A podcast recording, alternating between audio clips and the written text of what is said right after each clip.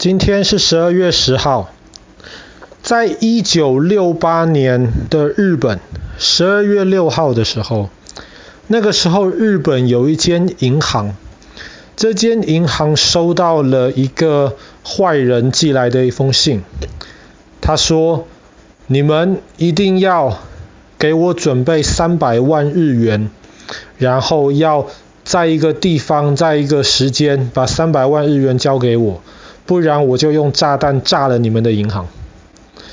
那银行里面的人收到这封信，他们很担心，他们就赶快把这封信给警察。结果警察就要银行准备好三百万日元，然后在那个地方，在那个时间，一群警察偷偷的埋伏在那里，希望把寄信去威胁银行的这个坏人抓起来。可是时间过了，坏人没有出现。后来警察们等一等。就觉得一定是有人在恶作剧，警察们就散了，这件事情大家就不记得了。可是过了几天，在一九六八年的十二月十号，那一天是一间公司要发奖金、发薪水的时候，然后正好是这一间银行，他要把薪水、把奖金载到那间公司里面去。所以银行就派出了一部车子，车子上面有四个银行的工作人员，还有三亿日元的现金。三亿日元大概是多重？日元最大的一张钞票是一万日元，一万日元大概是一公克那么重，所以一百张就是一百万日元，大概是一百公克。那么一百个一百公克就是一亿日元，大概就是十公斤。那么三亿日元三十公斤，就放在那个车上面，由四个职员要载到要发奖金的那间公司里面去。那天下着大雨，可是该做的事情还是要做嘛。开开开开，结果开到一半的时候，忽然看到前面有一个骑摩托车的一个警察，挥一挥手。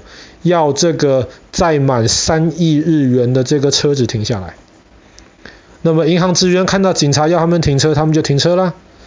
结果警察下车了之后，告诉这车上的职员说：“刚刚警察局接到了一个很大的一个消息，你们的银行已经被炸了，而且你们这个车上面也有被放炸弹。”你们赶快下来，让我检查一下。那那四个银行的职员，他们在银行里工作，他们自然知道四天前有人威胁要炸那个银行，所以他们听警察这么一说，他们马上就相信了，然后非常非常的担心，就赶快跑下车来，躲得远远的。那个警察说：“你们躲远一点啊，我来检查一下。”结果警察就弯下腰，钻到车子底盘的下面去，然后四个职员躲在远远的看，忽然看到底盘下面开始冒烟，哇！他们就更害怕，躲得更远。这个时候，警察从底盘下面钻出来，说：“冒烟了，冒烟了，炸弹快要炸了，赶快躲开。”结果四个职员躲更远，警察这个时候上了车，就把车子开走了。四个职员觉得这个警察好勇敢呐！明明车子都在冒烟，车子下面有炸弹，这个警察为了怕车子上面的炸弹爆炸伤害周围的人，竟然把车子开走了，真的是一个勇敢的警察。可是慢慢的，他们就发现不对啊，为什么车子开走了，地上还在冒烟？他们就往原来车子停的那个地方看，原来地上丢了一个东西，就是一个一直在冒烟的一个装置。这个时候有一个银行职员想到了，哎呀，车上还有三亿日元现金呢。大家再想一想，奇怪，那个警察骑的摩托车虽然是白色的，可是看起来好像。不像是一般白色的警察摩托车。这个时候有一个职员恍然大悟：“哎呀，糟糕，我们有可能被骗了！赶快打电话回去银行里面，看看银行有没有被炸掉。”结果当然没有啊，银行的人接起来电话，诶，发生什么事情了？我们这边很好啊。这个时候四个职员知道了，那个警察是假的，三亿日元就这样被抢走了。他们赶快打电话报警。诶，那刚好，刚好他们运气很好，为什么？因为一九六八年十二月十号，那个时候日本正在做一个呃。一个他们每年年底都会做的一件事情，他们就派警察在每个路口进行交通管制。所以警察局一收到这个消息，在这三亿日元被抢之后的二十分钟之内，整个东京附近的交通全部都管制起来了。那个时候警察非常有信心，他要在每一个十字路口的警察注意。如果谁看到那一部银行的运钞车，赶快把他抓起来，上面有这个被偷走的三亿日元。那个时候警察非常有信心，每一个路口都已经有警察了。三亿日元装在那个车子里面，你怎么跑都跑不掉。你想想看，二十分钟能够跑多远？更不要说东京还会塞车，对不对？可是没有想到，一天过去了。整个东京完全没有那一部运钞车的消息。后来警察就决定了，奇怪，为什么一整天还没有跑掉？如果有跑掉，一定会被抓到嘛。那警察就决定了，我们要开始仔细的搜寻这个被抢的这个地方。结果警察就开始收集发生这个抢案的地方，在那收集呃证据。没有多久，他们就发现，糟糕，被抢的那个地方附近有一片树林，运钞车就被停到那个树林里面去，上面装满了三亿日元的大箱子，早就不见了。这个时候，警察才想到，哎呀，糟糕，原来这些小偷们换车了，他们换了车了。警察在每个路口还是在搜之前的那个运钞车。那当然找不到嘛。可是没有关系，警察又开始进行了更大规模的搜索。结果警察找到很多很多的证据啊，比方说，在被抢的那个现场有一个帽子，帽子上面有犯人的汗，所以他们就在找，哎，可不可以找到一些跟犯人相关的一些线索？可是没有想到那个帽子。带回到警察局的时候，他们发现上面那个帽子被好多人戴过，有好多人流汗，你根本不知道哪一个是犯人的汗。后来他们又开始研究发生在十二月六号寄到那个银行威胁有炸弹要三百万日元的那封信上面，他们发现邮票是用口水粘的，所以他们就想，哎呀，上面可不可以看到那个坏人的那个血型？结果发现坏人是 B 型血，所以他们知道坏人是 B 型血，然后他们有四个人，四个银行的职员看到坏人长什么样子，所以他们就想没有关系，即便坏人换了车了，他们有非常非常多其他的证据，一定可以找得到这个坏人。所以当时他们就把跟坏人相关的一些消息送到了全日本的警察局。坏人长什么样子，他的画像被送到了全日本的警察局。日本的警察当时非常非常有信心，一定可以把三亿日元抢走的这些坏人给找出来。结果这一找，找了五十几年，今天还没找到。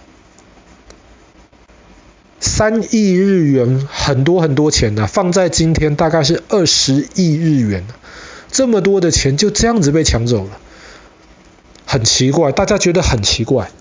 那个时候日本警察就开始进行大规模的搜索，他们总共在过去这五十年当中，日本警察花了快二十万人来调查这个案子。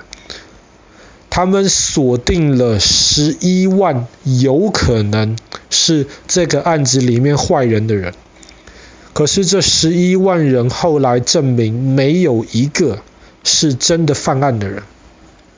其中有一个被警察怀疑的是一个十九岁的一个男生，这个男生是当地的小流氓，而且他摩托车骑得非常非常好，而且这个男生他的爸爸就是警察，他非常非常熟悉警察摩托车长什么样子。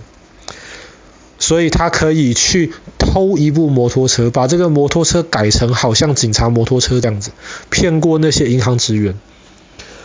当日本警察以为这个十九岁的男生就是犯人的时候，后来有人跳出来证实，这个小男生在十二月十号的那一天，人就在警察局里面，因为他。他是小流氓，他当时做了一些坏事，就被警察关在警察局里面，所以怎么样都不可能是他。那过了一阵子，警察们又锁定了另一个有可能是犯人的人。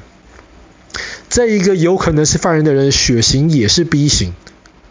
然后这一个人，他也是对当地非常的熟悉，非常会开车，而且他长的。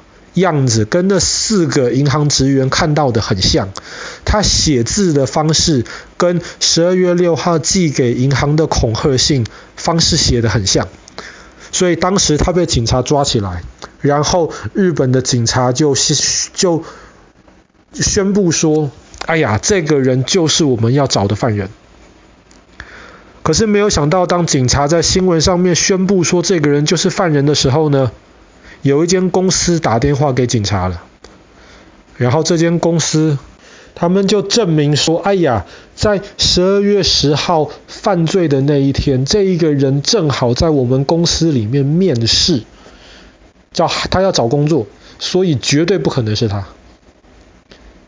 那日本警察再继续调查，发现真的不是这个人，他们抓错人了。可是他们已经跟全日本宣布，这个人就是他们要抓的人。所以这个人后来很惨，他后来找不到工作，他的家人就都离开他了。他他是这个案子里面被害的最惨的一个人。那搜了五十年呢，怎么样都没有找到这个犯人呢？后来有人就怀疑，会不会是银行自己把这个钱偷走了？他们自己演了一场戏。为什么？因为。银行的运钞车什么时间出现在什么地方？这个一般人不可能知道的，只有银行里面的人知道。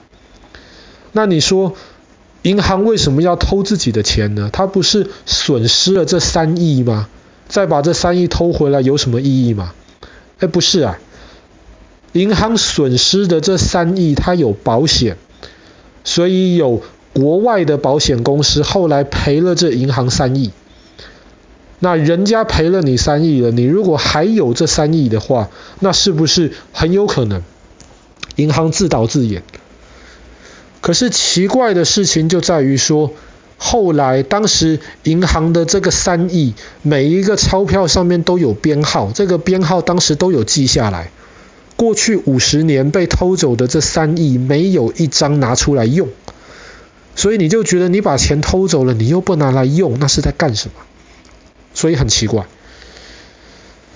那后来这个案子，日本警方就认为说这个是不可能找到真相了，日本就放弃了。那个时候就有很多人跳出来说，其实当时就是我抢的。